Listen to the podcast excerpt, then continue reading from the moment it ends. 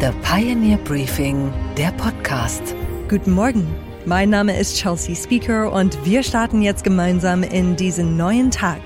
Heute ist Donnerstag, der 2. Februar.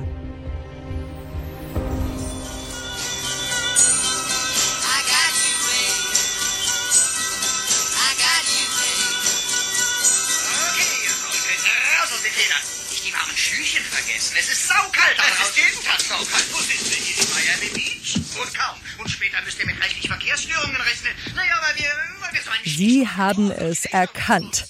Und täglich grüßt das Murmeltier heißt der Klassiker, in dem ein Mann immer und immer wieder am Murmeltiertag aufwacht. Den Groundhog Day gibt es wirklich in den USA immer am 2. Februar, also heute. Dabei, so das Ritual, kann man am Schatten eines Murmeltiers sehen, wie lang der Winter noch dauert. Jedes Jahr kehrt dieses Ritual wieder. Eine Debatte, die auch immer wiederkehrt, wie der Murmeltiertag in immer neuen Schleifen, das ist die Diskussion um eine Wiedereinführung der Wehrpflicht. Aktuell ist es wieder soweit. Wir schauen kurz zurück. Wir brauchen deswegen heute keine unverhältnismäßig hohen Umfangzahlen mehr, sondern professionelle, hochprofessionelle Streitkräfte, die über weite Distanzen für schwierige und in schwierigen Einsätzen und Szenarien schnell und nachhaltig eingesetzt werden können und auch entsprechend verlegt werden können. Verteidigungsminister Karl Theodor zu Gutenberg von der CSU erklärte im Februar 2011, warum es keine Wehrpflicht mehr braucht. Kurz darauf stolperte Gutenberg über seinen falschen Doktortitel und verschwand von der politischen Bühne. Dann verschwand auch die Wehrpflicht. Am 1. Juli 2011 wurde sie per Gesetz abgeschafft. Sie ist weiter in der Verfassung verankert und kann bei Bedarf vom Bundestag wieder eingeführt werden. Diese Abschaffung ist ein Stachel im Fleisch, nicht nur bei vielen Konservativen. Auch Bundeskanzler Olaf Scholz nannte die Abschaffung der Wehrpflicht letzte Woche einen Fehler. Und wir müssen alle in den letzten Jahrzehnten praxisgewordenen Fehler beseitigen, die die Verteidigungsminister der CDU-CSU auf den Weg gebracht haben. Denn dazu zählt ja nicht nur die Halbierung der Bundeswehr und die Abschaffung der Wehrpflicht, dazu zählt auch das größte Sparprogramm für die Bundeswehr, das jemals stattgefunden hat. SPD-Verteidigungsminister Boris Pistorius sekundiert dem Kanzler. Er gab in der Süddeutschen Zeitung zu Protokoll, die Aussetzung sei ein Fehler gewesen. Gerade in den aktuellen Kriegszeiten ist die Diskussion aufgeladen. Patrick Sensburg, Ex-CDU-Abgeordneter und heute Chef des Reservistenverbands, sagt, Ich glaube, dass wir die Wehrpflicht aus sicherheits- und verteidigungspolitischen Gründen brauchen. Die Bundesrepublik Deutschland ist nicht zu verteidigen, wenn es dann sein müsste. Mit nur fast 200.000 aktiven Soldatinnen und Soldaten und 100.000 Reservisten ist das nicht zu leisten. Darum brauchen wir die Wehrpflicht. Marie-Agnes Strack-Zimmermann, FDP-Vorsitzende des Verteidigungsausschusses, warnt davor, dass eine Wehrpflicht im Jahr 2023 ganz anders aussehe als früher. Es müssten Milliarden Euro investiert werden in neue Kasernen und Infrastruktur. Außerdem müssten dann alle ran. Und es werden auch Frauen gezogen werden. Das muss man wissen. Der junge Mann ab 18 ist Geschichte. Wehrpflicht würde, wie in, noch nicht in allen Ländern, aber immer mehr Ländern, uns alle betreffen. Braucht nur einen Mann klagen, da ist das Ding durch. FDP-Chef und Finanzminister Christian Lindner moderiert das ganze Thema ab. Das sei eine Gespensterdiskussion. Das stimmt, denn Gespenster sind nicht tot zu kriegen und kehren gerne immer wieder zurück.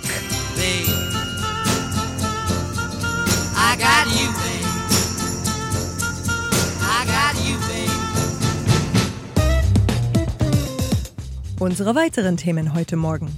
Stefanie Babst ist Ex-NATO-Strategin und mit ihr spreche ich darüber, worauf Deutschland jetzt achten muss in Sachen Ukraine-Krieg. Also ich möchte dazu eigentlich nur sagen, dass ich diese gesamte Debatte um einzelne Waffensysteme ausgesprochen dysfunktional finde. Das, was an Waffensystemen in die Ukraine geliefert wird von westlicher Seite, sollte nur und ausschließlich den militärischen Erfordernissen und der jeweiligen Kriegslage entsprechen. Anne Schwed an der Wall Street analysiert die neue Zinsentscheidung der Fed. Wir hören eine Sportlegende, die wieder mal zurücktritt. Und wir hören, warum London um eine Museumsattraktion ärmer ist. In diesem Monat jährt sich der russische Angriff auf die Ukraine. Vor genau 343 Tagen fielen Putins Truppen ein. Ein Ende des Krieges scheint mehr denn je in weiter Ferne. Der Westen versucht weiterhin, die Ukraine zu stärken, ohne offiziell Kriegspartei zu werden. Es werden Waffen geliefert. Die Europäische Union will 30.000 ukrainische Soldatinnen und Soldaten in EU-Staaten ausbilden. Was ist jetzt wichtig für die Ukraine-Politik Deutschlands und des Westens? Dr. Stephanie Babst war jahrelang die ranghöchste Frau der NATO in Europa. Sie hat das NATO Foresight Team gegründet und geleitet. Heute Morgen ist sie mein Gast im Podcast und schätzt die Lage ein. Guten Morgen, Dr. Babst. Einen schönen guten Morgen, Frau Speaker. Der neue tschechische Präsident Peter Pavel hat in seinem ersten Interview seit Amtsantritt gesagt, sobald der Krieg vorbei ist, sollte der Ukraine der Beitritt zur NATO gestattet werden. Er hat auch die militärische Unterstützung Kiews durch den Westen verteidigt und gesagt, Kampfflugzeuge seien für ihn auch kein Tabu. Ist das alles wohl überlegt? Das ist mehr als wohl überlegt. Ähm, ich habe das Privileg, den Peter Pavel eigentlich sehr gut zu kennen. Ich habe vier Jahre für ihn gearbeitet, als er Vorsitzender des Militärausschusses war und ihn als einen sehr bodenständigen, sehr offenen, aber vor allen Dingen auch als einen strategischen Kopf kennengelernt. Mhm. Und seine Aussage zur NATO-Erweiterung kann ich nur unterstreichen. Ich bin ebenfalls der Meinung, dass die Ukraine eine konkrete Perspektive für einen NATO-Beitritt braucht, insbesondere solange der aggressive Putinismus in Russland regiert. Solange das der Fall ist, wird die Ukraine natürlich weiterhin in vitaler Form bedroht bleiben und bräuchte vor diesem Hintergrund dann auch wirklich eine ganz konkrete Sicherheitsgarantie. Aber damit kauft die NATO quasi diese Probleme direkt mit ein, oder?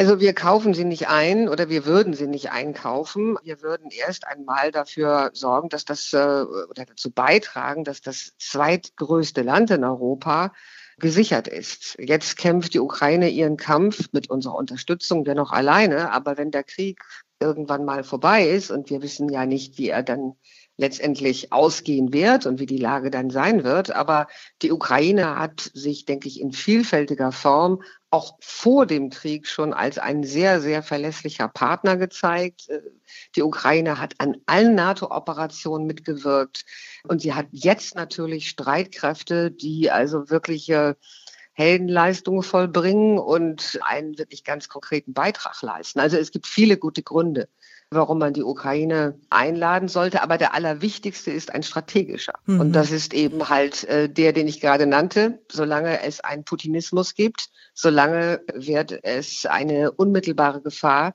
für die Sicherheit Europas und vor allen Dingen für die Sicherheit der Ukraine bleiben. Das ist natürlich äh, genau der, der Vorwurf, den, den Putin immer macht, dass, dass der Westen mit der NATO-Erweiterung ihm auf die Pelle rückt sozusagen. Und das, das wäre dann genau das sozusagen. Ich verstehe absolut, was Sie damit meinen, aber das ist das, was Putin dem Westen immer vorwirft.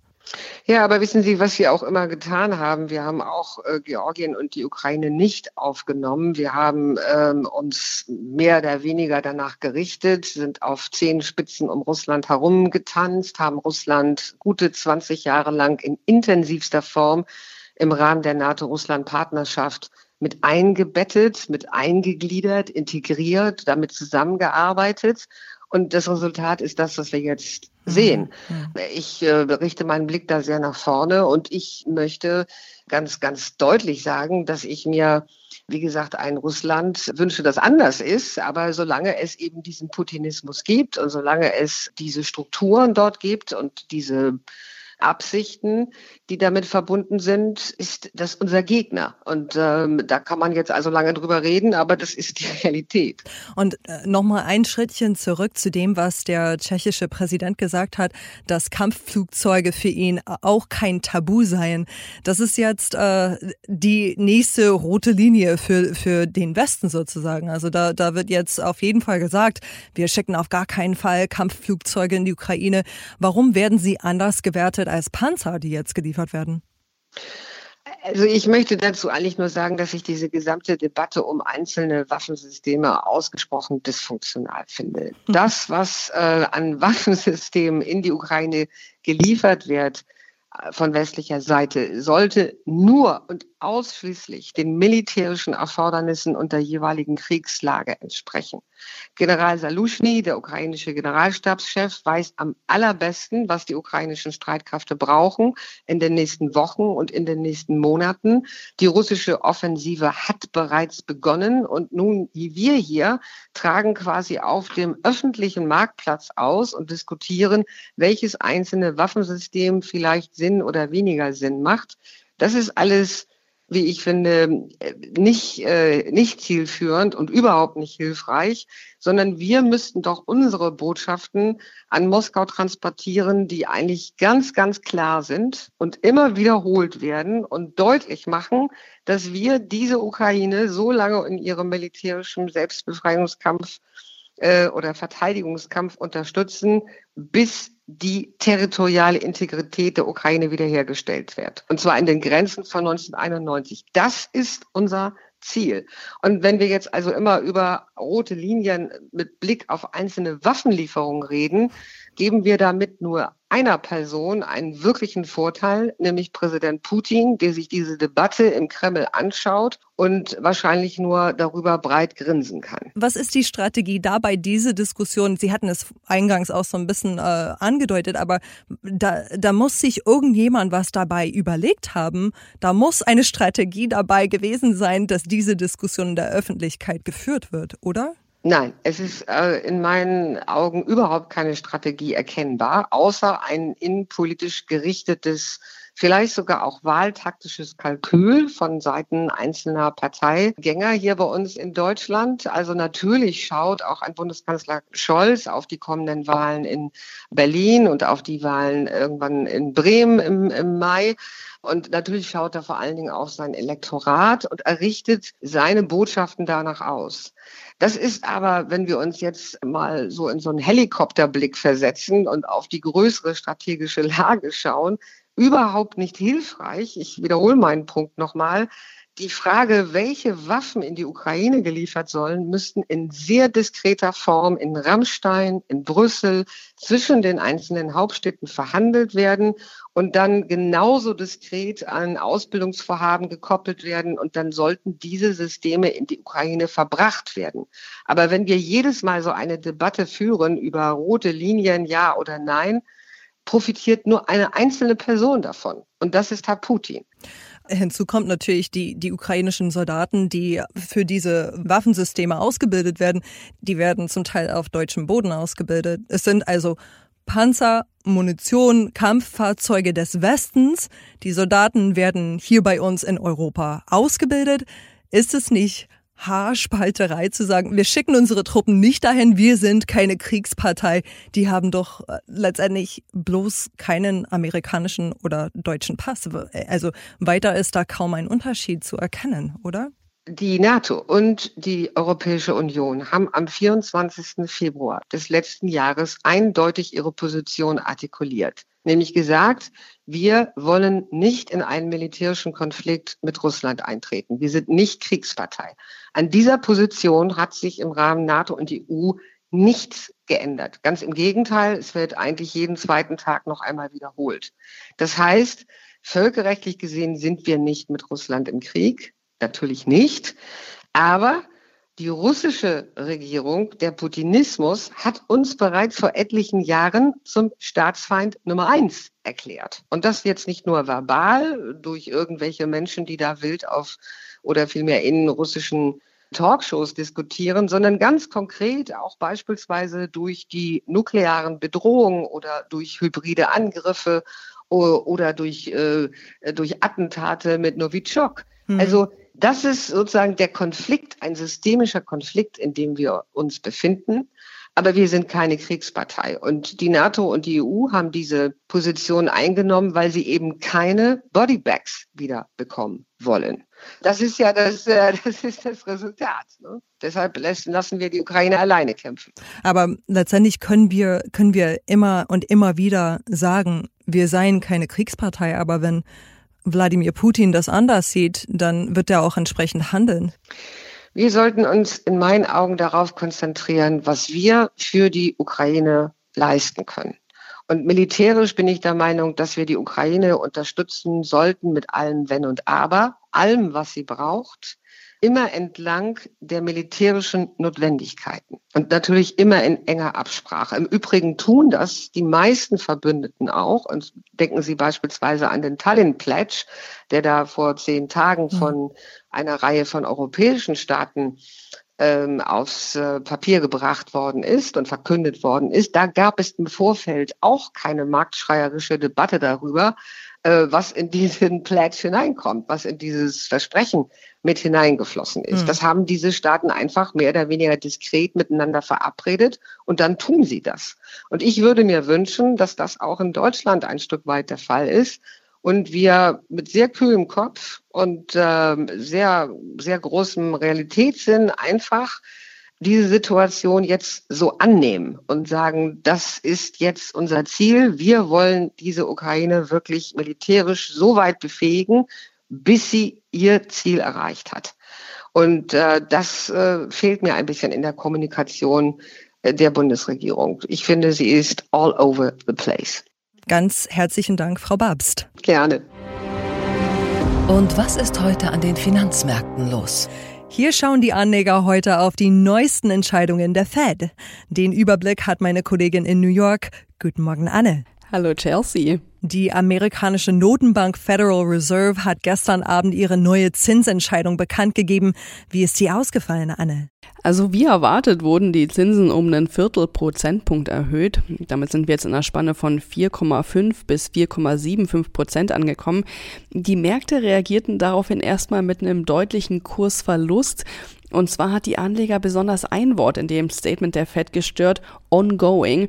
Und zwar in dem Zusammenhang, dass es noch anhaltende Zinserhöhungen geben wird. Die Anleger hatten nämlich gehofft, dass es so langsam mal Töne in Richtung Ende der Zinserhöhungen geben wird. Von Fed-Chef Jerome Powell hieß es, dass die Fed auf Kurs bleiben werde, bis die Arbeit getan sei. Und die Arbeit ist, die Inflation auf zwei Prozent runterzubringen. Wir sind ja inzwischen schon bei 6,5 Prozent Inflation angekommen und das ist auch schon ein deutlicher Rückgang seit dem Höchststand von über 9 Prozent im Sommer, aber eben noch nicht genug. Deshalb will die Fed jetzt noch weiter erhöhen. Paul wirkte in der Pressekonferenz aber trotzdem viel flexibler als noch in dem Statement der Fed und das half den Märkten dann tatsächlich auch wieder sich zu erholen. Der Dow Jones schloss leicht im Plus, der S&P 500 konnte 1% zulegen und an der Nasdaq stand zum Schluss ein Plus von 2%. Wie es im Euro Euroraum mit den Zinsen weitergeht, das erfahren wir übrigens heute nach der EZB-Sitzung. Dann gab es auch noch neue Zahlen von Meta, damals Facebook natürlich. Gab es hier endlich mal wieder gute Nachrichten für die Anleger? Ja, also für die Anleger auf jeden Fall. Die Zahlen von Meta fielen nämlich besser aus als erwartet. Allerdings muss man auch dazu sagen, dass die Analystenerwartungen nicht besonders hoch waren. Beim Umsatz gab es einen Rückgang um 4% verglichen mit dem Vorjahresquartal und der Gewinn im vierten Quartal, der fiel ebenfalls und zwar um 55%. Das hängt mit den Entlassungen zusammen. Facebook hatte ja 11.000 Stellen gestrichen und den Mitarbeitern musste ja dann allen eine Abfindung gezahlt werden. Jetzt aber zu den guten Nachrichten. Facebook kann weiterhin in Nutzerwachstum feststellen und der Konzern blickt auch positiv in die Zukunft und glaubt auch, dass sich der Werbemarkt jetzt so langsam wieder erholt. Außerdem kündigte der Konzern an, Aktien im Wert von 40 Milliarden Dollar zurückzukaufen. Die Meta-Anleger hypten sich nachbörslich nach oben und die Aktie stieg um mehr als 20 Prozent. Und was, Chelsea, hat dich heute überrascht? Der bereits zweite Rücktritt des erfolgreichsten Footballspielers aller Zeiten. Tom Brady is gonna retire again. Genau. Tom Brady tritt wieder zurück, dieses Mal aber for good, wie er in einer Videobotschaft sagt, also für immer. Good morning, guys. I'll get to the point right away. I'm retiring. For good. Die amerikanische Sportikone scheint es ernst zu meinen. Der Quarterback beendet seine 23-jährige Karriere als NFL-Spieler. Jahrelang spielte er für die Tampa Bay Buccaneers. Insgesamt sieben Super Bowl-Titel heute der Supersportler. Ein absoluter Rekord. Wenn es am schönsten ist, soll man ja bekanntlich aufhören. I really thank you guys so much to every single one of you for supporting me, my family, my friends, my teammates, my competitors. Uh, I could go on forever. There's too many. 2021 hatte er schon mal einen ähnlichen Gedanken. Vor genau zwei Jahren, also auch am 1. Februar, trat er das erste Mal zurück. Doch so richtig überzeugt war er wohl nicht von seiner eigenen Entscheidung. Nur 40 Tage später kehrte er zu seiner Mannschaft, den Tampa Bay Buccaneers, zurück. Sehr zum Unmut seiner damaligen Frau, dem Topmodel Giselle Bündchen. Sie reichte die Scheidung ein. Gut, mit der NFL-Karriere scheint es jetzt mit 45 Jahren vorbei zu sein und weil Brady gerne von seinen eigenen Entscheidungen zurücktritt, könnte es doch jetzt ein Comeback in der Liebe geben. Touchdown für Tom und Giselle. Und was, Chelsea, geht eigentlich gar nicht? Dass manche Museumsbesucher mehr Einblicke in anliegende Apartments hatten als so mancher Hausmeister. Das Museum Tate Modern an der Londoner Themse ist nicht nur bekannt für die umfassende Kunstsammlung, sondern jetzt auch wegen einer Klage, die sie erst am Hals hatten und jetzt verloren haben. Fünf Anwohner des gegenüberliegenden Luxuskomplexes mit Glaswohnungen hatten geklagt, weil Besucher des Museums quasi uneingeschränkten Einblick in deren Wohnungen haben. Wer im Tate Modern eine kurze Auszeit von der Kunst braucht, der kann auf die im Jahr 2016 erbaute Terrasse gehen. Der Ausblick über London ist atemberaubend und die Einblicke in die benachbarten Apartments für manche mindestens genauso faszinierend. Nachdem das Verfahren in erster Instanz gescheitert war, zogen die Anwohner vor den Supreme Court und der gab ihnen gestern Recht. Der Richter sagte, die Menschen müssten sich unter diesen Umständen, Zitat, wie in einem Zoo fühlen. Zitat Ende. Die betroffenen Wohnungen seien jeden Tag von tausenden Besuchern unter Beobachtung. Wer künftig in das Kunstmuseum geht, der muss mit einer Attraktion weniger rechnen. Es gibt nichts mehr zu schauen in der Straße gegenüber, on the street where you live. People stop and stare, they don't bother me. For there's nowhere else on earth that I would rather be. Let the time go by, and I won't care if I can be on the street where you live.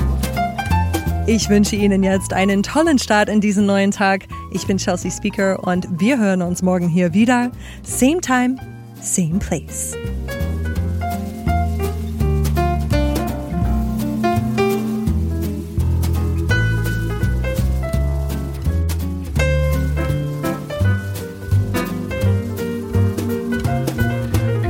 stop and stare, they don't bother me. For there's nowhere else on earth that I would rather be.